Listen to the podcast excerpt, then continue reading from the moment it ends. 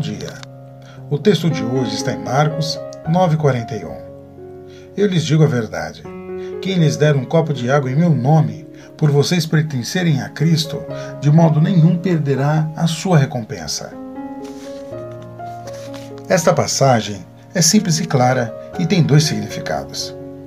Primeiro, somos abençoados quando abençoamos os filhos de Deus.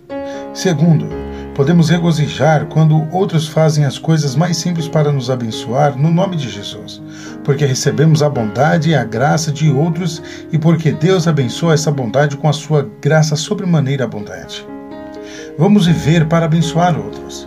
Quando fazemos isso, Deus é abençoado, nós somos abençoados e abençoamos outros.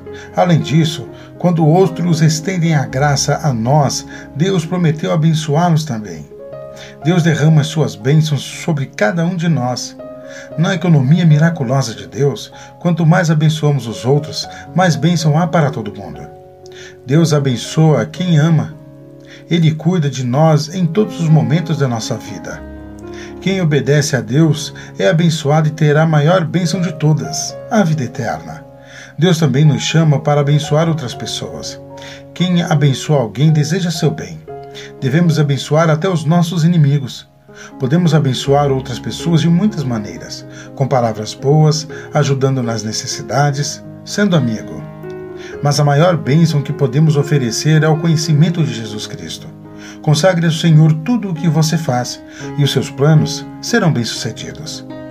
Deus te abençoe.